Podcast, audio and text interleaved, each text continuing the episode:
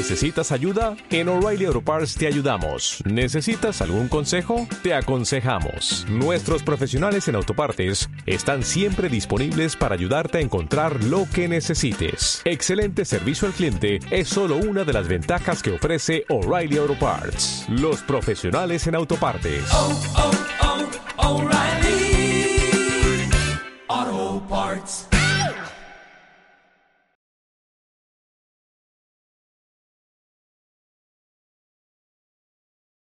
Buenas tardes y buenos días, eh, según el lugar en el que se encuentren. Eh, esperamos, si acaso, como comentábamos, unos breves minutos eh, para que acabe de incorporarse la gente que pues, llega un poquito más tarde e iniciaremos la sesión.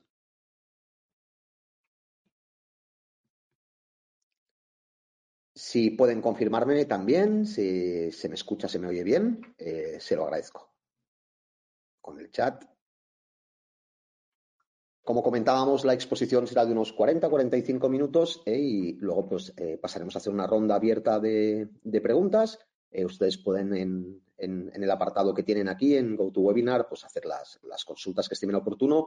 Depende del número que haya, pues hago una selección de ellas, intento agruparlas mentalmente sobre la misma temática y intento dar respuesta a lo máximo que se pueda introducir el tema, sobre todo que vamos a hablar 40-45 minutos sobre una disciplina, sobre una materia eh, de la que ya comentaba antes eh, Lola, que se imparte un máster de nada más y nada menos que de ocho meses. Es decir, ahora vamos a tratar solo uno, uno de, los, de los temas que, se abordan, quizás el, el primero de los temas que todo el mundo tendría que tener un poco en mente, ¿no? que es esto de los factores ASG.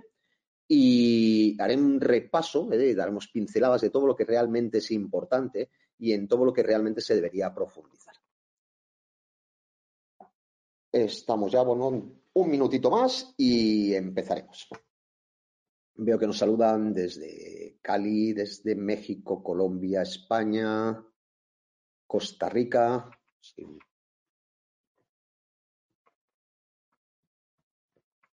Matías de Escalada dice, no veo mensajes de nadie. Eh, seguramente las preguntas y las respuestas las veremos solo eh, el administrador. Y cada uno de ustedes verán eh, únicamente su intervención. Como he dicho, yo al final de la sesión, aunque ustedes pueden ir escribiendo a lo largo de, de la sesión en el, en el apartado de preguntas, pues cuando les surja cualquier cosa, yo en el momento en que finalice y pues les diga, pues ahora pasaremos al- a la ronda de preguntas y respuestas, miraré a ver qué es lo que han ido escribiendo, podrán seguir preguntando y haremos esto, unos 15 minutos, 20 minutos de, de debate, de, reflexión sobre todo lo haga. Pues sin más, vamos a empezar. Vamos a, vamos a tratar esto que, que es tan nuevo y tan antiguo a la vez. Eh, vamos, a, vamos a hablar del concepto de sostenibilidad y factores ASG. Me oirán que, que mientras hablo a veces digo ASG, a veces digo ESG y a veces digo ESG, porque de- dependiendo de con quién se habla, de los foros en los que estás, etcétera, pues bueno, ASG es por sus siglas en, en español, eh, significa factores ambientales, sociales y de gobernanza. Si lo queremos decir en inglés, la A la sustituimos por una E, que es de environment, environment, social and governance. Y a veces, pues, las siglas en inglés se, quedan en, español y decimos factores ESG. Entonces, bueno, que sepan ustedes que ASG, ESG y ESG son todos sinónimos. Vamos a, vamos a ver qué es esto realmente de los factores ESG, cómo impactan en las empresas y qué es lo que, lo que se avecina en los próximos años en torno a todo este concepto de sostenibilidad corporativa. De entrada, introducirles simplemente que cuando la gente habla de factores ASG, pues bueno, considera esto, pues hablamos de factores ambientales, sociales y de gobernanza. Nada, nada nuevo, pero nada nuevo conceptualmente eh, y de forma independiente, pero sí muy nuevo la forma, ya verán, de considerarlo dentro de lo que es el desempeño de las empresas. Ya sean empresas, organizaciones públicas, privadas, grandes, pequeñas, medianas, de cualquier sector, de cualquier zona geográfica, etcétera. Entonces, lo que vamos a hacer en esta sesión es explicar en estos 40 minutos a ver qué, significa todo esto, por qué se habla tanto de ASG, por qué se habla tanto de sostenibilidad corporativa, qué tiene que ver esto con el medio ambiente, con el cambio climático. Eh, Vamos a intentar despejar todas estas dudas. Para ello, eh, básicamente, eh, introducir que eh, este, lo, que motiva esta, esta sesión y lo que motivó ya el año pasado que diseñáramos y lanzáramos un máster específico en ESG es el hecho de que actualmente sociedad, administraciones, inversores, entidades financieras empiezan a exigir a las empresas que especifiquen su compromiso con respecto a la sostenibilidad.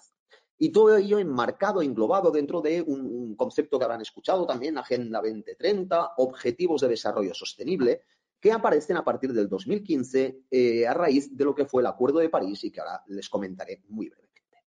Pero antes me gustaría que hiciéramos una primera definición, digamos, más, más oficial, más, más técnica. Esta, en este caso, es de la European Banking Authority, es de la, de la Autoridad Financiera eh, Bancaria perdón, eh, Europea, pero bueno, eh, puede, puede, puede, ser de cualquier otra institución que más o menos todos están llegando al, mismo tipo de definición, eh, que es entender a los factores ESG como características ambientales, sociales o de gobernanza que pueden tener un impacto positivo o negativo en el rendimiento financiero o la solvencia de una entidad soberana o individual. Fíjense ya de entrada que esta definición plantea un alcance muy diferente al concepto tradicional de sostenibilidad que teníamos más ligado a una visión, digamos, más, más eh, eh, ecologistas, más de derechos humanos y no tan asociada de forma tan directa a los impactos positivos o negativos sobre el rendimiento financiero y la solvencia de las entidades soberanas o individuales. Por, por primera vez a partir del 2015, digamos que se fusiona realmente y se integra el concepto de de materialidad de las empresas de impacto, materialidad de impactos que se denomina, es decir, el impacto que generan las organizaciones en el entorno, en el medio ambiente, en la sociedad, por primera vez se trabaja junto con lo que es ahora la materialidad financiera, es decir, el impacto que ese entorno, esa sociedad y ese medio ambiente va a tener sobre el rendimiento futuro de las empresas. Por otro lado, la Autoridad Bancaria Europea establece un, concepto también de riesgo SG. Simplemente lo que dice es que eh, como los factores pueden influir en lo que decíamos, en el rendimiento financiero o en la solvencia de las entidades, todo aquello que pueda deparar una, digamos, una expectativa de solvencia o rendimiento diferente a la prevista por cuestiones relacionadas con los factores ESG van a ser riesgos ESG. Es decir, los riesgos ESG se materializan cuando los factores ESG que afectan a las contrapartes de las entidades, es decir, a los clientes de las entidades, tienen un impacto negativo en el rendimiento financiero o en la solvencia de dichas entidades. Y fíjense que he empezado esta sesión muy desde una perspectiva muy economicista, ¿no? muy, como muy empresarial, muy de, muy de economista y, no tanto desde una perspectiva de, concienciación de que hay que salvar el planeta y del cambio climático. Quiero poner esto en relieve porque esto es lo que justifica que eh, de alguna manera el, el sistema financiero y digamos que el sistema productivo mundial vaya encaminado hacia un, digamos, un nuevo paradigma. Un nuevo paradigma no solo basado en la protección del planeta, sino basado en otro problema que va muy ligado, evidentemente, al deterioro de los recursos naturales, que es la escasez de dichos recursos. Se lo voy a explicar de una forma pues, un poco más tipo historia. Fíjense que esto de los factores ESG, como les decía, o ASG, no, no, es, no es, nuevo. Es decir, que nos preocupamos por, por, el entorno, por el medio ambiente y por los derechos humanos, desde mediados del siglo XX eh, empieza a ser una realidad. Eh, de hecho, la primera vez que se, que se empieza a hablar desde una perspectiva de conciencia ambiental global es en el año 60, cuando una, una, bióloga marina y además eh, escritora americana, Raquel Carson, escribe una novela que se llama Silent Spring, en el que pone de manifiesto cómo en un, territorio pues, americano han desaparecido una serie de pájaros que se debe a los problemas que hay con los pesticidas, en concreto con el DDT. Esa, obra pues, tiene, tiene mucha repercusión, tanta que eh, en apenas 10 años se prohíbe el DDT como pesticida en Estados Unidos y se funda la Agencia de Protección Ambiental, la famosa EPA, en Estados Unidos. Pero bien, estos son los años 60, 70, 80. Eh, durante esa época en que empieza a haber esa conciencia y en el que sobre todo nos fijamos en lo que es la industria química, la gran industria contaminadora, sobre todo de, emisiones que mata flora y fauna y contamina ríos, lo que empieza a ver desde una perspectiva empresarial es un concepto de obra social y ambiental. Las empresas, desde una perspectiva muy proactiva, empiezan a hacer reportes sociales y ambientales de, pues, de sus buenas acciones, de sus buenas obras con respecto a la protección de el entorno social y del entorno ambiental. Ya llegados a final del siglo XX, hacia el año 2000, finales del siglo XX, primeros del siglo XXI, empieza a, juntarse el concepto de obra social ambiental, este, este, concepto de altruismo, para entendernos, de obra social, empieza a juntarse con un concepto de protección social y ambiental derivado de normativa. Empieza a regularse esa protección ambiental y esa protección social. Y lo que eran reportes sociales y ambientales de, buenas obras pasan a denominarse informes de RSC o de responsabilidad social corporativa, que muchos de ustedes ya conocerán. Esto viene a ser, eh, de alguna manera, es decir, bueno, las empresas especialmente se empieza con las más grandes, con las que más impacto pueden tener. Aparte de lo que son sus reportes financieros, se les dice, oiga, hagan usted un informe de responsabilidad social corporativa en el que digan que todo este dinero que dicen ganar en, en sus reportes financieros lo están ganando, de alguna manera, cumpliendo con unas mínimas reglas, ¿vale?, de protección ambiental y social. De ahí viene este tema de los informes. Pues bien, llegados al 2015, eh, o perdón, acercándonos al 2015, se hace un primer intento de, ya no solo quiero que, ustedes me, reporten sus cuentas anuales y por otro lado me reporten si lo hacen de acuerdo o no, o sea, si consiguen ese beneficio de acuerdo o no al cumplimiento normativo, sino que de alguna manera nos gustaría que ustedes reportaran en términos de qué impacto tiene todo ese comportamiento suyo de responsabilidad social corporativa, qué impacto tiene realmente sobre su rendimiento no como dos cosas totalmente separadas, intenten hacer lo que venía a denominarse un informe integrado. En, Europa, este, este, informe integrado tomó una dimensión más financiera y pasó a denominarse estado de información no financiera. Todas las empresas obligadas a, auditar sus cuentas deberían presentar también un estado de información no financiera que de alguna manera reportaría cuál era su comportamiento, su responsabilidad social corporativa y su relación con el rendimiento del negocio. Hasta aquí pues no hay problema. Pero llega el 2015 y se materializa la escasez de recursos energéticos a medio plazo. Es decir, todo aquello que decíamos, bueno, es que esto algún día se va a acabar, en cuanto a los límites del crecimiento de la población y demás, no habrá comida para todos.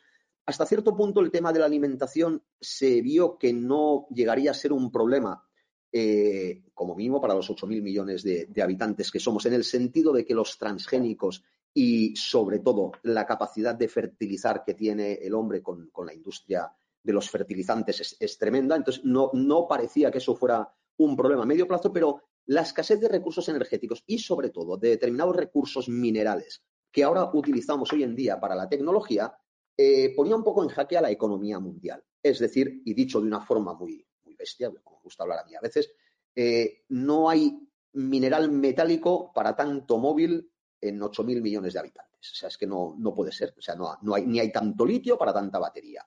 Esto se pone de manifiesto. Por otro lado, se pone de manifiesto que los recursos de petróleo, de alguna manera, no es que estén agotándose, pero sí se está agotando el disponer de esos recursos al precio de extracción que tenemos.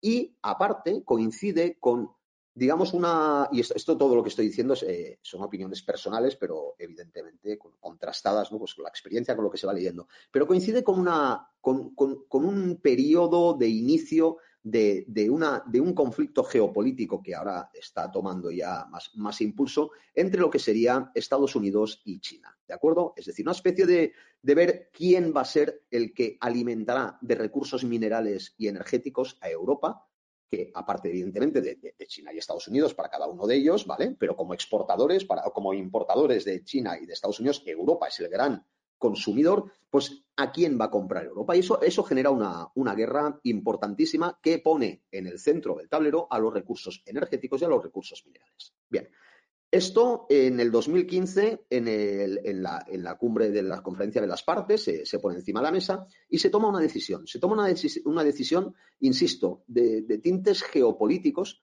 que se basa en descarbonizar la economía. Es decir, vamos a seguir produciendo lo mismo que producimos hasta ahora o más, pero con otro tipo de fuente de energía. Esto evidentemente obliga a dos cosas. Una, a prescindir del petróleo y dos, a cambiar la mayoría de maquinaria que se está utilizando pues, para dar energía a las diferentes fábricas, a los diferentes elementos de, producción que tenemos. Esto es lo que viene a denominarse sostenibilidad, ¿de acuerdo? Eh, moderna, en el que se le incluye además el concepto cambio climático. Me explico.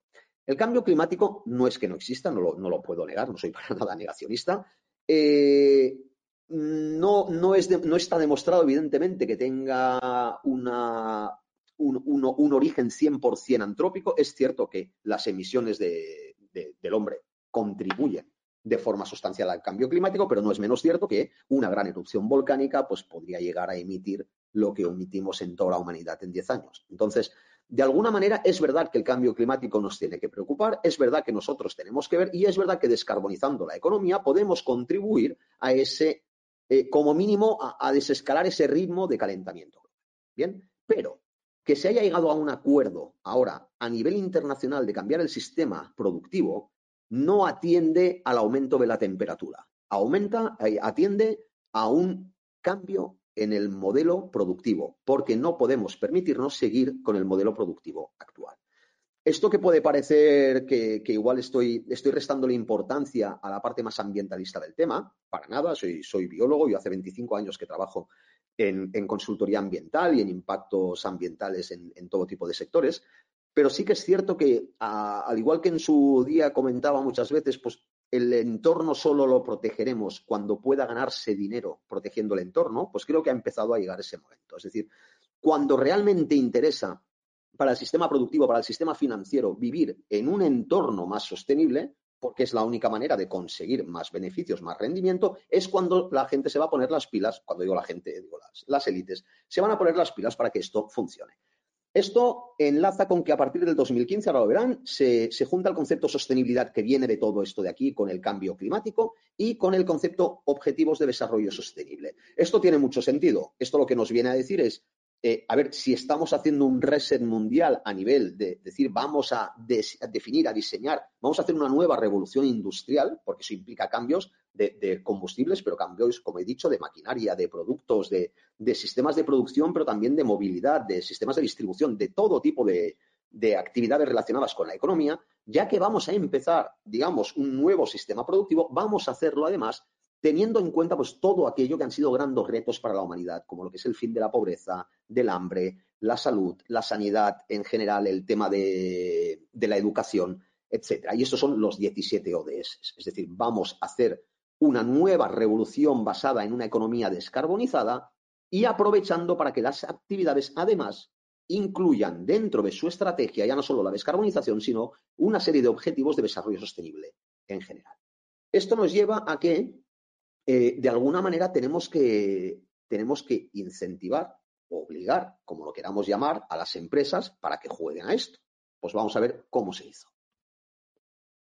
Esto es para que lo tengan simplemente para que vean cómo desde mediados de, del siglo XX hasta, como les decía, hasta finales del siglo XX, y fue, fue naciendo todo el concepto de sostenibilidad. En el año 87, por ejemplo, eh, en, el informe de la, en el informe Brundtland en la ONU se define por primera vez desarrollo sostenible como el grado de crecimiento económico que permite satisfacer las necesidades de las, generaciones actuales sin comprometer las necesidades de las generaciones futuras.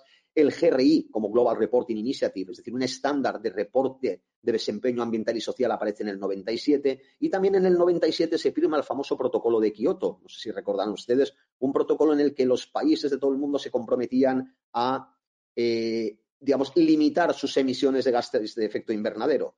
Pues bien, del 97 al 2000, más o menos, estos tres años, empiezan a salir todo iniciativas porque esto tenía mucho impulso, pero fíjense que del 2000, 2002 hasta el 2015 prácticamente no pasa nada. No pasa nada, ¿qué quiere decir? Que no deja de ser una serie de encuentros y reencuentros en el que la gente se apunta y se desapunta del protocolo de Kioto. Ahora entra Estados Unidos y sale China, ahora entra China y sale Australia, ahora sale Australia y entra Canadá. O sea, un, una especie de desacuerdo global en el que nadie quería comprometerse de alguna manera a limitar su dependencia de los recursos energéticos de origen fósil. Pero en el 2015, como les digo, ¿ves? vuelve a haber una, una, una, una explosión en términos de regulación en la que dicen, bueno, esto de aquí de forma voluntaria no ha funcionado, vamos a hacer otra cosa. Ahora les explico el qué. Realmente, desde el año 72, imaginen, en la primera conferencia del clima de Naciones Unidas se empieza a hablar de cambio climático. Y en el año 92 se hace el primer tratado climático para limitar las emisiones de gases de efecto invernadero, ¿vale? Para llegar a los niveles de 1990. Hablo del 92. En el 97 se firma el protocolo de Kioto, pero hasta 2015 no se cumple, ningún país cumple con dicho protocolo. En el 2015 se llega a un acuerdo global para reducir las emisiones y evitar el calentamiento de la Tierra, que el calentamiento de la Tierra exceda los 2 grados centígrados. Y curiosamente aquí ya no solo lo firman como en el 97, sino que lo firman de manera vinculante. ¿Qué quiere decir? Que obliga. Es verdad que a nivel internacional, pues bueno, pueden haber sanciones, pero no es, no es, no es un cumplimiento, o sea, no es una vinculación como la que puede haber en normativa nacional. Pero sí que es verdad que firmar algo vinculante es exponerse ¿eh? a un compromiso que nadie quería, eh, pues de alguna manera, atribuirse en el año 97. Y para poder, eh, de alguna manera, asentar este compromiso, y para que vean lo importante que es, que es esto, el G20, saliendo de la misma conferencia de, de París, se reúne, solo el G20, y deciden instar a la Financial Stability Board, que es el organismo de estabilidad financiera mundial, para que diseñe un grupo de trabajo que le diga a las empresas cómo tienen que reportar su comportamiento con respecto al cambio climático, la sostenibilidad, etcétera. ¿Por qué? Lo que están pensando el G20 es lo siguiente. Si vamos a hacer una revolución industrial 2, vamos a, va a haber un cambio de paradigma y vamos a cambiar las reglas del juego, el origen de los combustibles, el origen de la energía, mejor dicho. vamos a gestionar la escasez de recursos minerales. Los países van a jugar con los recursos eh, de forma que no, habían, que no lo habían hecho hasta ahora y eso va a poner en, en compromiso la solvencia de muchísimas empresas. Imaginen, por ejemplo, que en Europa se prohíbe el diésel en el año 2040, como hay alguna, alguna propuesta de directiva. Si se prohíbe el diésel en el 2040 para vehículos a motor, la gente que vive de fabricar catalizadores diésel tiene un problema. La gente que se dedica a fabricar coches diésel, es verdad que podrán cambiar su, eh, toda su línea de producción, pero van a tener que hacer inversiones multimillonarias. Pues en este sentido, lo que hace el G20 es decir, alguien tiene que avisar a los inversores y accionistas de que las empresas, por el hecho de acometer esta revolución nueva industrial, van a entrar en unos riesgos que hasta ahora no conocían. Entonces, para que la gente esté advertida de a qué riesgos se está de alguna manera exponiendo cuando invierte en una empresa, cotizada o no cotizada, pues vamos a decir cómo se tiene que reportar este comportamiento ambiental, social, esta sostenibilidad corporativa. Y eso es lo que crea un grupo de trabajo que se llama Task Force, pero que no es, no es, no es objeto de esta sesión. Esto les estoy haciendo una introducción histórica porque realmente cuando se comprende este concepto se comprende ya todo lo que viene después. Entonces, ahora en estos cinco minutos quiero hacer una explicación de, vale, y ahora con todos estos factores ESG que todavía no les he explicado qué es, imagínense, he dicho que son características ambientales, etcétera, vamos a ver cómo funciona dentro de una empresa. Realmente las empresas, cuando han tenido que valorar su rendimiento, lo han hecho de forma tradicional, histórica, desde una perspectiva de capital económico, ¿de acuerdo? Se medía la rentabilidad de una empresa por su desempeño económico. Ingresos menos gastos, balance, beneficios. Más beneficios, mejor rendimiento. Esto, a principios del siglo XX o en el siglo XIX, evidentemente era a costa de lo que fuera. La idea era tener el mínimo de ingresos, el máximo de ingresos y el mínimo de costes. Con el mínimo de costes me refiero a que si puedo tener esclavos, pues tengo esclavos. Me refiero a que si tengo que contaminar el río o el mar, contamino. Es decir, vivía en un mundo de maximizar el rendimiento empresarial desde la perspectiva económica sin restricciones ni sociales ni ambientales. A partir de la segunda mitad del siglo XX, empieza a haber una conciencia que nos lleva a ponerle restricciones ambientales y sociales a este desempeño económico. De alguna manera se le dice a las compañías, ustedes deben maximizar su rendimiento económico, pero con restricciones. Es decir, pueden obtener el máximo beneficio sin tener esclavos, sin explotación infantil, sin contaminar todos los ríos o sin quemar, o sin quemar bosques o zonas forestales. ¿De acuerdo? Evidentemente, como más desarrollado era, eh, era la economía, ¿vale? La, sociedad, mayores eran las restricciones. Esto es muy importante también. Esto verán que es uno de los grandes problemas de la gestión global de los factores ESG. Los países que, que mayor protección tienen del entorno suelen ser países que evidentemente tienen una mayor, eh, digamos, un, mayor desarrollo social y una mejor calidad de vida. Suiza es muy verde, sí, es muy verde, pero es que son todos muy ricos.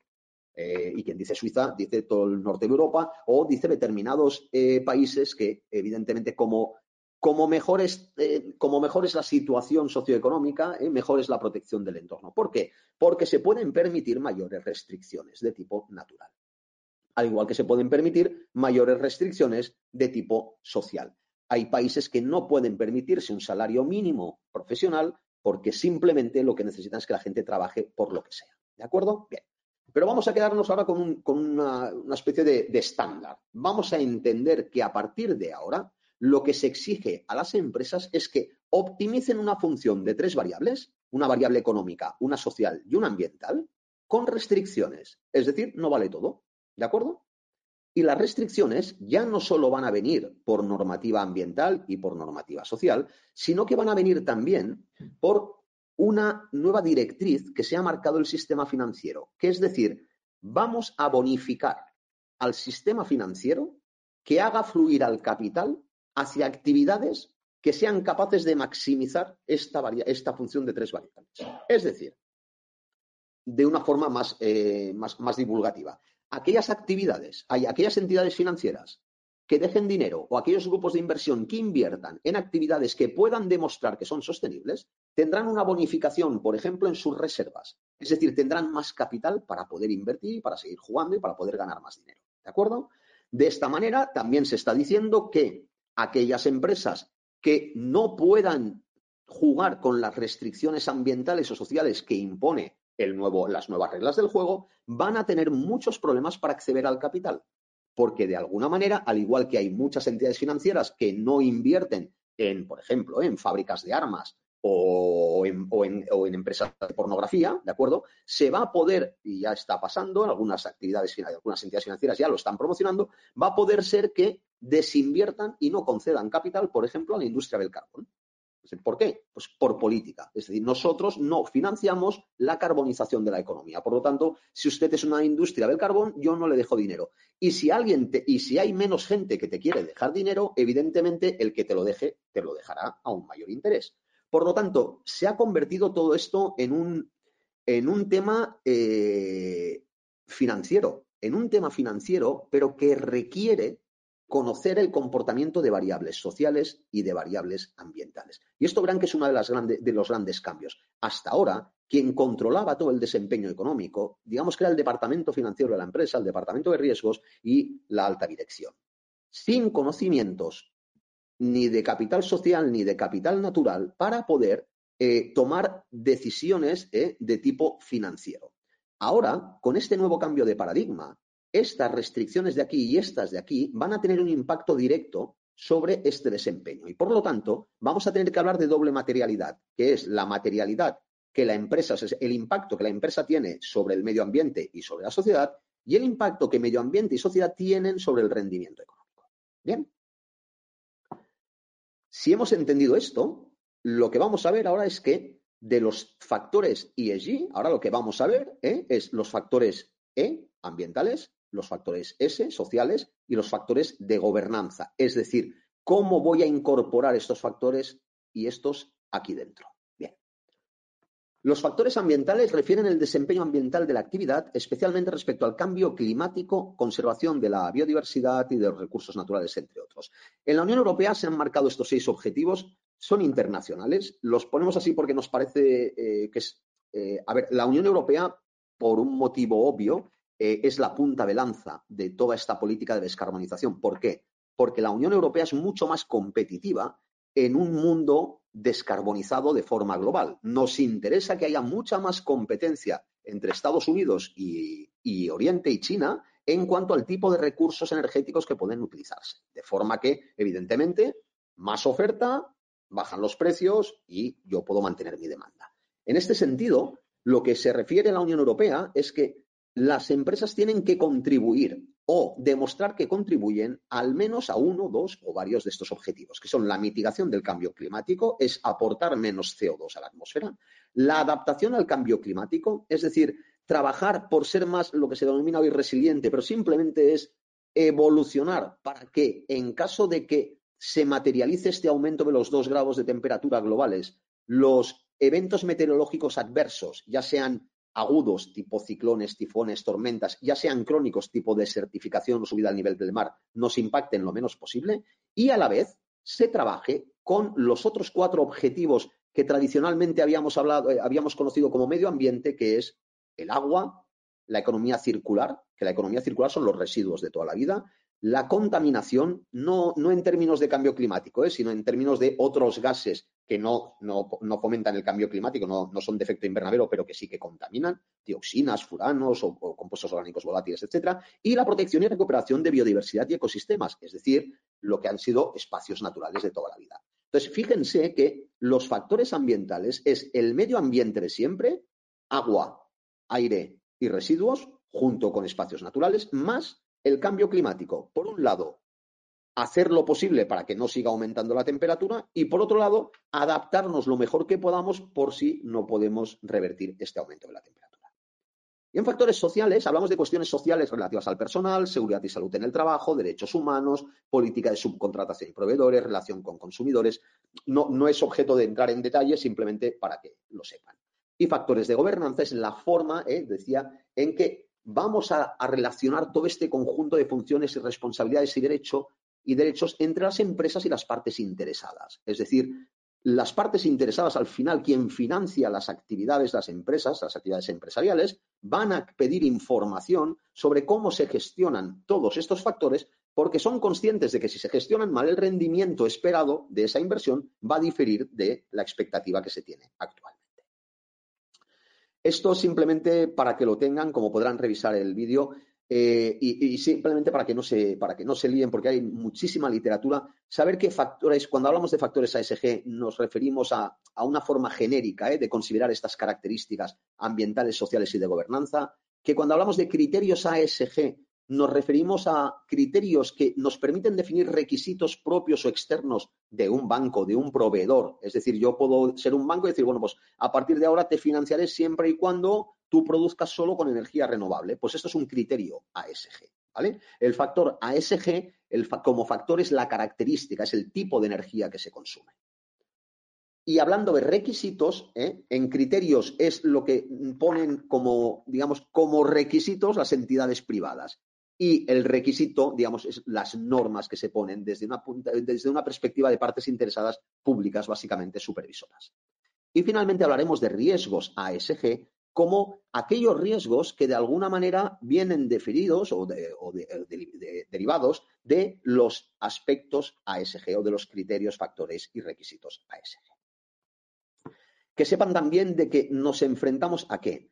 Eh, fíjense que hasta ahora esto eh, se llevaba, pues en las empresas había un departamento de responsabilidad social corporativa o de sostenibilidad que recogía información sobre si contaminábamos, no contaminábamos, si plantábamos muchos árboles, pocos, etcétera, pero no se tenía que hacer un análisis de materialidad financiera, es decir, no se tenía que coger toda esa información y transformar en un valor económico o en un índice de riesgo que repercutiera sobre el rendimiento final, sobre las cuentas anuales o sobre lo que se esperaría que obtendría como beneficio dicha empresa. Esto nos lleva a que a partir de ahora se va a tener que trabajar de forma eh, ingente y además muy rápida. Este último año y medio eh, he trabajado sobre todo para el sector financiero español y, ha sido una, una, auténtica locura la cantidad de, de información que se ha llegado a recopilar, verificar, almacenar, analizar y todavía falta muchísima que además luego va a tener que gestionarse documentalmente para que sea verificado por una tercera parte y pueda ser reportado y de alguna manera luego vamos a entrar en él si esos reportes de alguna manera eh, son, son, reportes fidedignos, no está detrás el, el, conocido greenwashing, que hasta ahora, pues bueno, más allá de un riesgo reputacional que se gestionaba bastante bien, pues no, no traía más problemas. Ahora, este greenwashing ya va a tener una repercusión penal, ya no solo reputacional. ¿Vale? Va a tener una repercusión penal porque va a tener una repercusión financiera. Es decir, un inversor puede llegar a demandarme como consejo de administración por el hecho de no haber reportado bien mis factores o mis riesgos ESG. Es decir, por no haberle advertido de un riesgo derivado de factores ESG.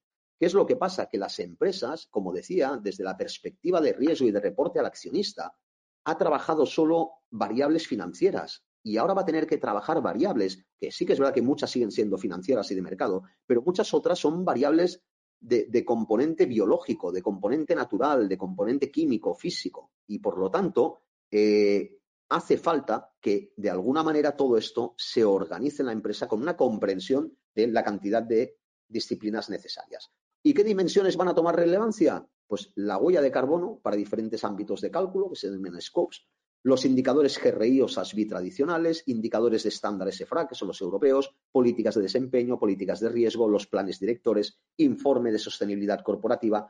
¿Qué son estos seis, siete, estas seis, siete dimensiones? Pues son dimensiones para las que ahora actualmente, sobre todo el sistema financiero en Europa eh, y las empresas públicas europeas y las empresas cotizadas, están pidiendo consultoría o están demandando profesionales para incorporarlos en sus empresas. Quieren gente dentro de su empresa que sepa de carbono, que sepa de indicadores GRI, de estándares EFRAG, que sepa de políticas de desempeño, de riesgos, de planes directores de sostenibilidad y que sepa de informe de sostenibilidad corporativa. ¿Vale? Esto es muy importante tener en cuenta que antes voy a pasarles esta. Disculpen. Que la sostenibilidad corporativa no es un perfil único, es decir, no, no vamos a tener un responsable de calidad o medio ambiente. Es verdad que va a haber un responsable de sostenibilidad, pero además ahora se exige que todos los demás responsables de riesgos financieros, comerciales, de ventas tengan formación y capacidades en materia de sostenibilidad, porque como he dicho ahora pasa a ser algo transversal, no son dos departamentos que van aparte. Y va a ser necesario incorporar conocimiento en esta materia a todo tipo de empresas y para todo tipo de perfiles. Es indudable que hace falta una ingente cantidad de profesionales de diferentes disciplinas con conocimientos en lo que viene a denominarse sostenibilidad corporativa. Esto no es un puesto de trabajo para biólogos, eh, ni para químicos, ni para ambientólogos. Es que esto es un puesto de trabajo o no es un puesto de trabajo, es una capacitación para abogados, economistas, ingenieros, ADES, contadores, eh, eh, responsables de marketing, de recursos humanos. ¿Por qué? Porque todos, de alguna manera, van a tener que entender el concepto sostenibilidad, el concepto eh, riesgos asociados a los factores ESG.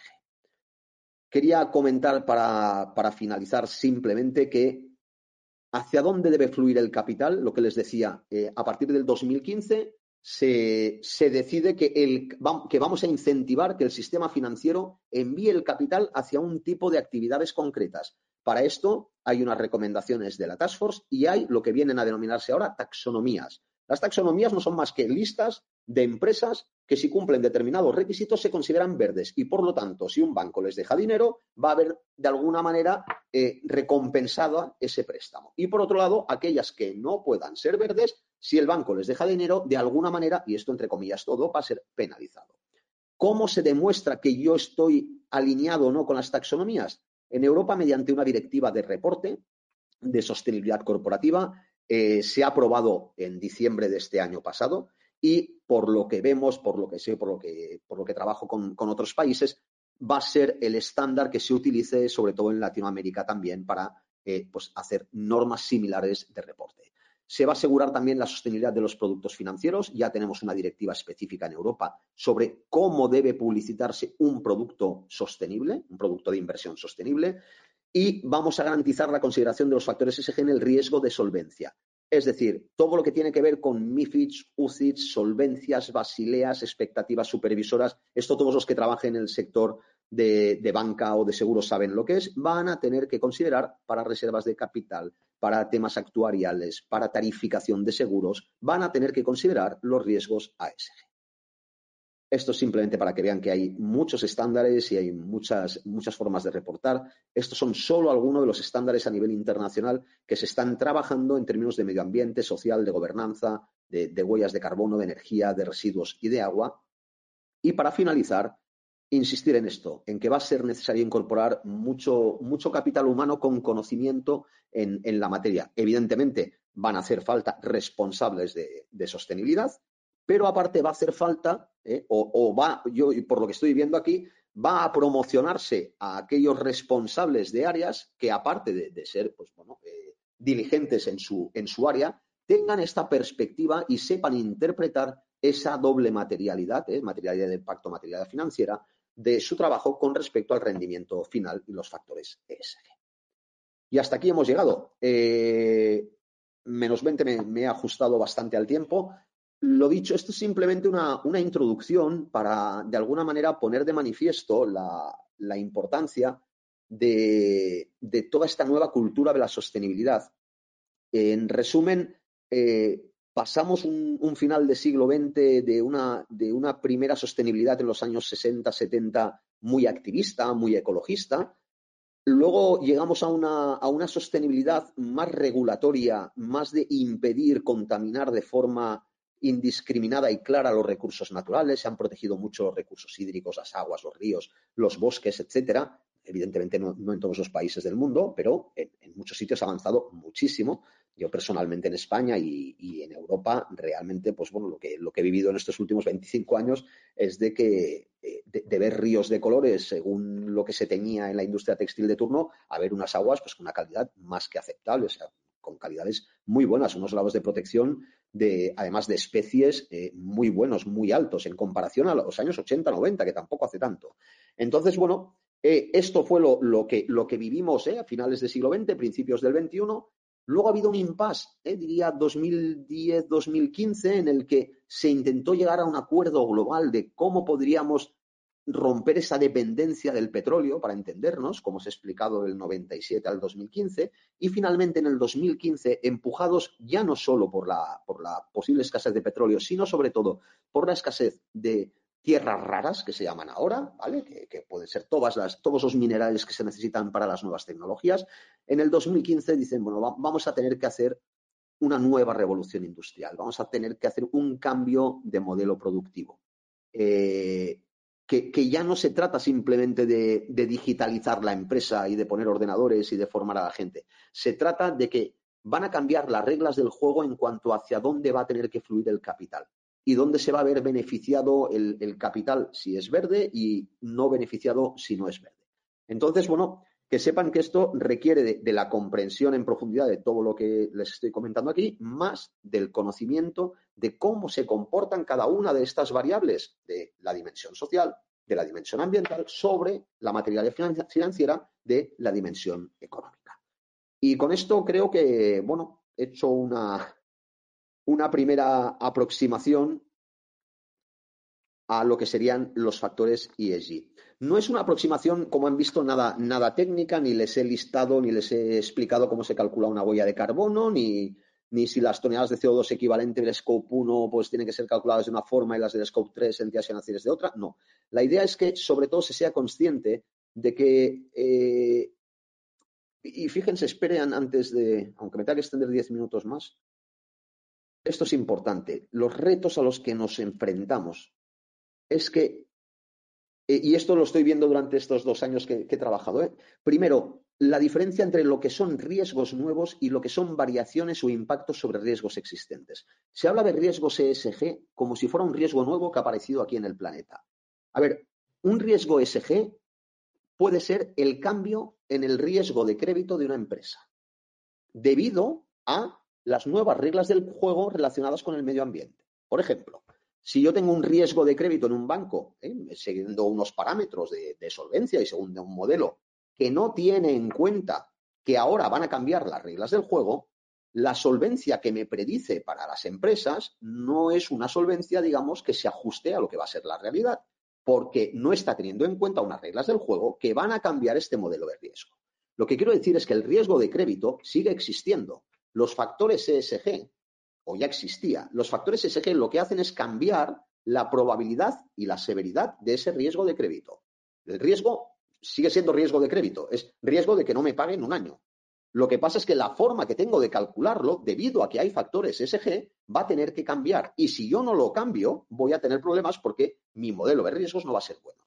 Siguiente, se confunde, se sigue confundiendo cambio climático con impacto ambiental he intentado trasladarles que lo del cambio climático está más asociado al concepto de escasez de recurso y de, evidentemente, el reto que plantea eh, los grandes cambios de la dinámica climática mundial.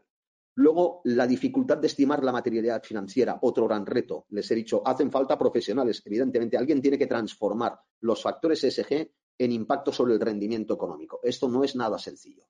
Y siguiente, la cantidad de ámbitos e indicadores de reporte que hay que obtener, calcular, estimar, registrar, actualizar y reportar. Piensen que el estándar europeo que se ha, publicado hace poco son unos 1.200, 1.500 indicadores distintos de reporte.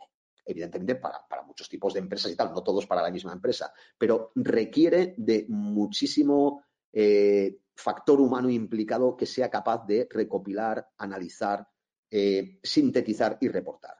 Luego, la cantidad de organismos reguladores y supervisores que hay. Aquí esto se está apuntando pues, todo el mundo, desde el sistema financiero hasta las administraciones, hasta los organismos eh, no gubernamentales, etcétera. Y esto pues, hace que tengamos cientos de estándares o decenas de estándares diferentes que no siempre coinciden.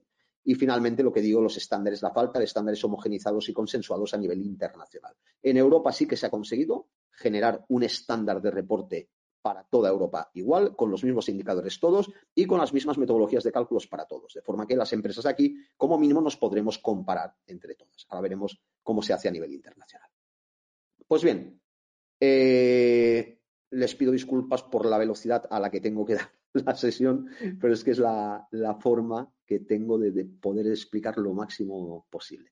Vamos a ver ahora preguntas. Muy bien, voy a abrir esto un poco. Me voy al final de todo. Primero, ah, primero de todo, ¿me podría escribir alguien algún mensaje de si hemos llegado bien hasta aquí, hasta el final? ¿Todo correcto? Solo con que me pongan todo correcto ya, ya está bien. Y paso a las preguntas. Bueno, mientras me ponéis y... Ah, vale, todo ok. Muchísimas gracias a los que me, lo han, me, lo han, indicado. Va a quedar grabada esta sesión, como han dicho, y la semana que viene la tendrán, la tendrán subida, ¿vale? Eh, bien, me preguntan, vamos a ir aquí, Andrés Alvarado. Quería consultarle si conoce alguna herramienta específica en la web para guiar, realizar análisis de temas materiales, tanto para impactos reales, potenciales, etcétera. Bien, hay eh, cientos de herramientas, es que no, no, alguna, hay muchísimas. Depende de en base a qué estándar luego quieras hacer el, reporte de ese análisis de materialidad. Los estándares eh, que se han utilizado de forma más, más general son el GRI, Global Reporting Initiative. Si entras en la página del GRI o si pones GRI herramientas, verás que hay eh, tropecientas empresas que se dedican a, proponer soluciones. Y esto es para materialidad de impacto, es decir, para de alguna manera eh, encontrar indicadores del impacto que la empresa tiene sobre la sociedad y el medio ambiente. Y luego, para lo que es materialidad financiera, más que el GRI, se suele utilizar el estándar SASB, S-A-S-B. Eh, que es un estándar más de contabilidad ambiental, etcétera. Lo que pasa es que ahora mismo eh, todo se está rediseñando. Yo personalmente cuando estoy abordando eh, trabajos de, análisis de materialidad, estoy diseñando de nuevo los modelos, porque los antiguos no estaban pensados con, la visión de antes y, ahora estamos cambiando de paradigma, entonces no, no podemos utilizar las mismas herramientas. Me comenta Noel que ha estudiado los ODS marcados por la ONU. ¿Hay quien está liberando las ASG a nivel mundial o solamente la UE y su relación con las ODS? Excelente pregunta. A ver, las, las ODS son objetivos de desarrollo sostenible que no solo tienen en cuenta eh, los aspectos relacionados con el cambio climático, básicamente. Tienen en cuenta también aspectos sociales. Al final, todos los aspectos o todos los factores ASG están dentro de los ODS hay un ODS que es la lucha contra el cambio climático y hay un ODS que es la protección de los ecosistemas y hay un ODS que es la lucha contra las desigualdades. Entonces, tú cualquier ODS verás que lo puedes asociar a un factor ambiental, social o de gobernanza. Entonces, los factores ASG luego no se lideran tampoco a nivel mundial. Lo que sí que se está liderando a nivel mundial es la forma de reportar cómo las empresas consideran estos factores y cómo las empresas les explican a sus partes interesadas cómo esos factores van a afectar a su rendimiento. Entonces, la Unión Europea se está poniendo muy, muy, muy estricta en cuanto a la obligación de reportar el comportamiento y el impacto de los factores SG sobre el rendimiento. En Estados Unidos no están siendo tan, tan rápidos por un motivo, porque en Estados Unidos eh, si tú, por ejemplo, dices que tu empresa, yo qué sé, tiene una huella de carbono de, de 120 toneladas de CO2 equivalente, bla, bla, lo que sea, y luego alguien hace un cálculo y una estimación y en vez de 102 le da 108, te lleva a juicio.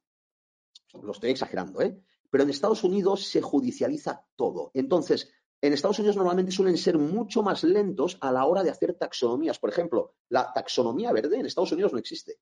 Existe en Malasia, existe en Colombia, existe en México, existe en España, existen muchísimos países del mundo, pero Estados Unidos no tiene taxonomía. ¿Por qué? Porque ponerle una etiqueta a alguien en Estados Unidos puede ser motivo de, de ir al juzgado, ¿vale? Entonces, eh, la relación que hay entre ODS y factores ASG es que todos los ODS pueden o hacen referencia a un factor ASG, ambiental, social o de gobernanza. Las, ah, vale, me pregunta Matías, la directiva que surgió en Europa en diciembre pasado es Directiva de Reporte de Sostenibilidad Corporativa. Directiva de Reporte de Sostenibilidad Corporativa. Eh, los profesionales, ahora Gabriel me pregunta, de diferentes disciplinas a emplear, ¿podrían centralizarse en la figura como actualmente el compliance officer, coordinador? Sí. Va a haber un responsable de sostenibilidad, eh, pero yo ahora, eh, insisto, estoy trabajando mucho para el sector financiero, seguros, banca y tal, y el problema es a quién ponemos de responsable. Si, si se pone de responsable a alguien que viene del mundo de la responsabilidad social corporativa, nos encontramos que es un perfil que no tiene, digamos, la experiencia financiera, la experiencia de rendimiento, la experiencia de, digamos, más eso, de, dirección financiera. En cambio, si ponemos en la cabeza del Departamento de Sostenibilidad a alguien de negocio y de financiero, vemos que no tiene conocimientos en lo que son aspectos ESG, en lo que es contaminación, en lo que es planes de igualdad, en lo que es todo lo que tiene que ver con la S y la, E. Entonces, es, muy curioso porque ahora lo que están haciendo las entidades es a los financieros formarlos en aspectos ambientales y sociales y a los responsables de reporte y de aspectos ambientales y sociales formarlos en materialidad financiera.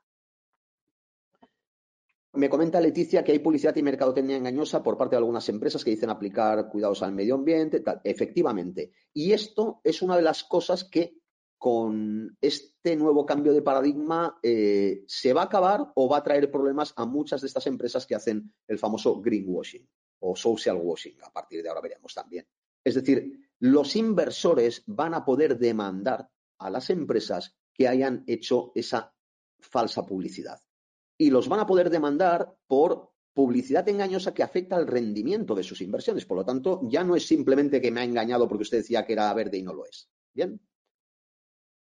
Uy, pregunta Gabriel, principales métricas a utilizar para medir, monitorear ESG. Como digo, los estándares ESRS, estos de Europa, son unos 1.200 indicadores. El GRI tiene también cientos de ellos. Hay muchísimos. Lo primero que hay que hacer es lo que se denomina análisis de materialidad, es decir, qué es material dentro de mi organización, o sea, qué aspectos son materiales en relación al medio ambiente y a las cuestiones sociales, y a partir de aquí determinar cuáles son las métricas que mejor se adecuan para informar a mis partes ¿eh? de interesadas eh, del impacto que yo tengo. Por otro lado, van a salir normativas, ya, lo adelanto, que van a decirte exactamente qué es lo que vas a tener que calcular, reportar y, más importante, cómo vas a tener que calcularlo. ¿Por qué? Porque hay muchas formas de calcular un mismo indicador. Entonces, si no nos ponemos todos de acuerdo en la metodología, mm, pueden haber diferencias entre empresas que pueden hacer que la gente empiece a tomar decisiones de inversión basándose en esas métricas que han sido calculadas con diferentes procedimientos. Tampoco sería, sería lógico. Bien. Eh, si Estados Unidos se ha comprometido a reducir a cero las emisiones para el 2050, pero que requerirá enormes inversiones en tecnología, comenzando desde ahora, bien. Eh, no, y esto es un, y esto es una, esto es una confusión que, haya, que es muy habitual. Hay una diferencia muy grande entre reducir a cero las emisiones y tener un balance de emisiones cero.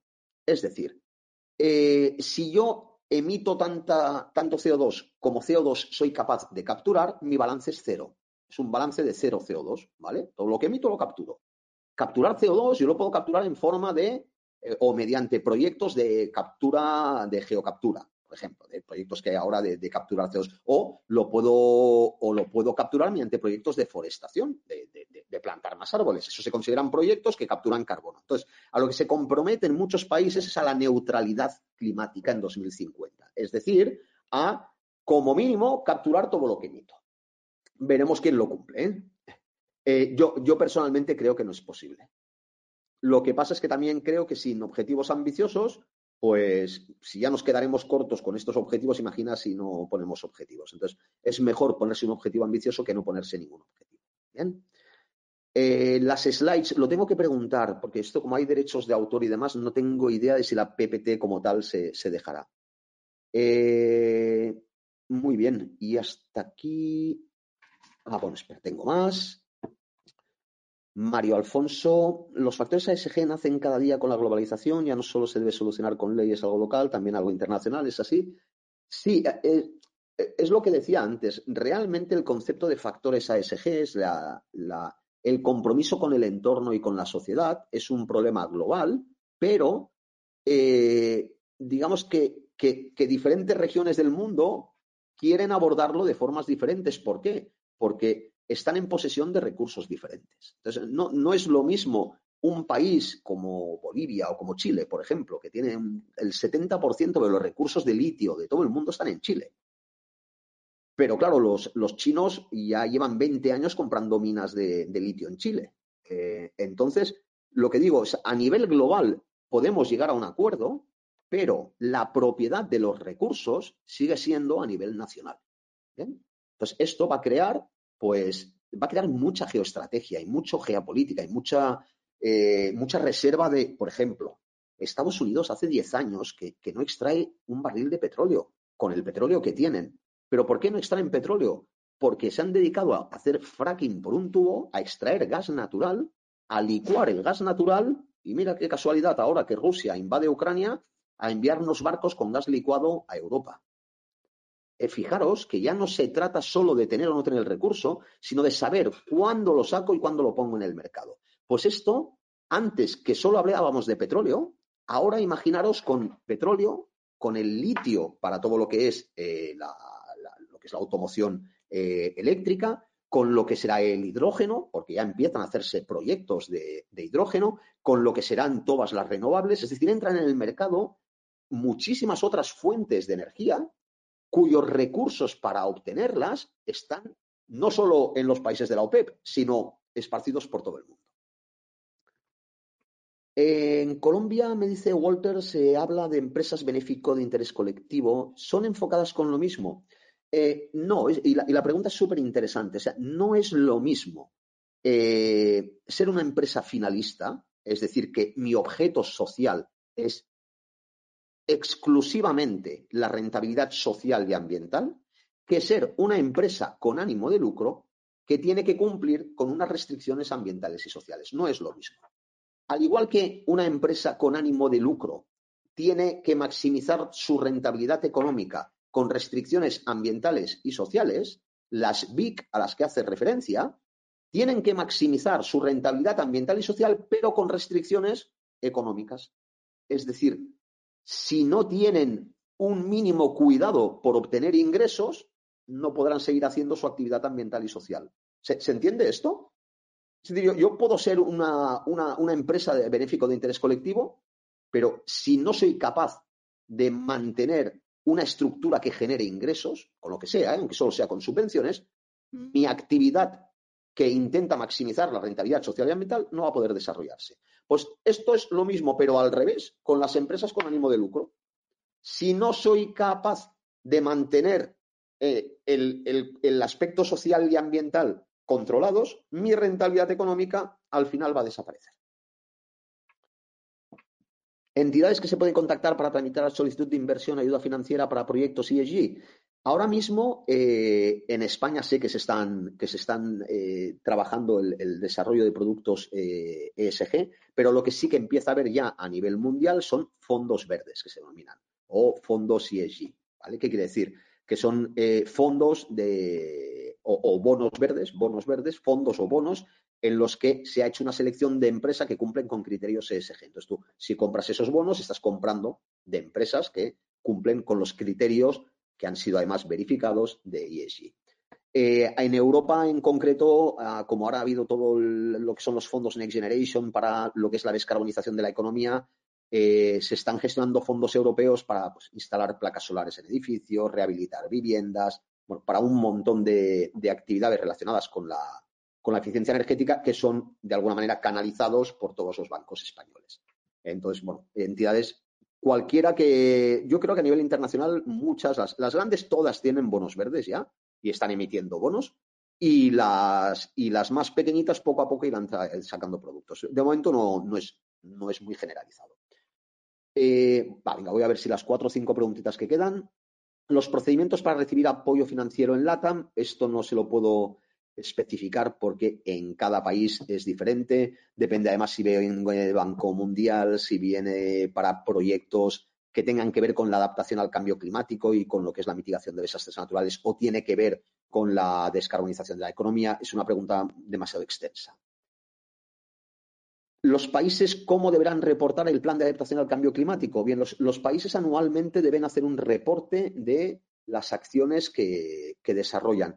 En Europa, como, el, sistema de, gobierno, pues de alguna manera fiscaliza a todos los países, en Europa sí que todos los países tienen que hacer un informe anual tanto de descarbonización de la economía como de adaptación al cambio climático. Y todos los países tienen que rendir cuentas a la Unión Europea.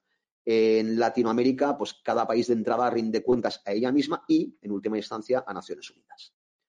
El impacto en el mercado asegurador. En el mercado asegurador estoy empezando a trabajar ahora. El impacto es a dos niveles. Eh, el primer nivel es a nivel de actuarial, podríamos decir. El cambio climático va a hacer aumentar eh, la siniestralidad en términos de que va a haber mayor frecuencia de eventos meteorológicos adversos y de mayor severidad. Por lo tanto, van a aumentar los daños. De, esta forma, esto tiene que preverse y las entidades aseguradoras tienen que mirar cómo van las tarificaciones. Luego, por otro lado, eh, hay una diferencia abismal entre el sistema asegurador español y el sistema asegurador en Latinoamérica. El sistema asegurador español es de los sistemas aseguradores más eficientes, diría, del mundo, ya no a nivel eh, Europa, Latinoamérica, porque está está muy mutualizado el riesgo. Es decir, eh, existe un consorcio de compensación de seguros que allí donde las aseguradoras no llegan, por ejemplo, si ahora se inunda mi, vivienda porque han llovido más de, 99, de 90 milímetros en una hora, mi aseguradora no me paga. Me paga un fondo de compensación que está para, eh, mutualizado para toda España, para todos los que pagamos seguros, ¿vale? Entonces, de alguna manera aquí el sistema es ultra eficiente para los seguros particulares y además existe un sistema específico de seguro para el sector agrícola, que es el agroseguro. Eh, esto, quienes se está interesado en el sistema, en el mercado asegurador, la tendencia es a que se haga algo muy parecido a lo que en España ya se hace desde hace 50 años. Aquí sí que tenemos mucha, mucha experiencia en este tema. Si existe medición del trilema ambiental, social y económico para comparar empresas y países, eh, es a lo que se está tendiendo ahora, a, buscar ratings ESG, a buscar eh, sistemas de reporte que homogenicen y nos permita hacer comparaciones reales del desempeño. Y tengo que parar ya porque ya no me, he extendido más allá. Eh, ah, me está diciendo Edith que ha tenido muy mala la conexión de audio en la sesión de preguntas y respuestas. ¿Les ha pasado a todos ustedes lo del audio en esta última parte o solo a Edith?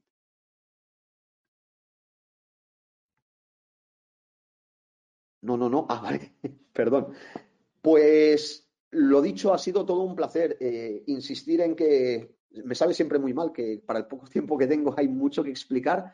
Espero simplemente haberles hecho llegar el mensaje de que es un cambio de paradigma, de que realmente cuando me dicen, profesiones de futuro, mira, la que quieras, pero fórmate complementariamente en, sostenibilidad corporativa, porque aquí va a haber eh, va a haber que especializar a los abogados de la empresa, a la gente de marketing, a la gente de producto, a la gente de tarificación, a la gente de financiero, a la gente de recursos humanos. Es decir, es, un cambio de paradigma, como, lo fue en su día la revolución industrial o más la revolución tecnológica más cercana. ¿no? Y nada más, a, a su entera disposición. Ya saben que, tienen la información disponible. Lo van a colgar eh, la semana que viene. Se lo van a enviar a, ustedes el enlace con el vídeo y aparte en el canal de YouTube de la, de la escuela tienen este y muchos otros vídeos. Lo dicho, un placer y hasta la próxima webinar. Encantado.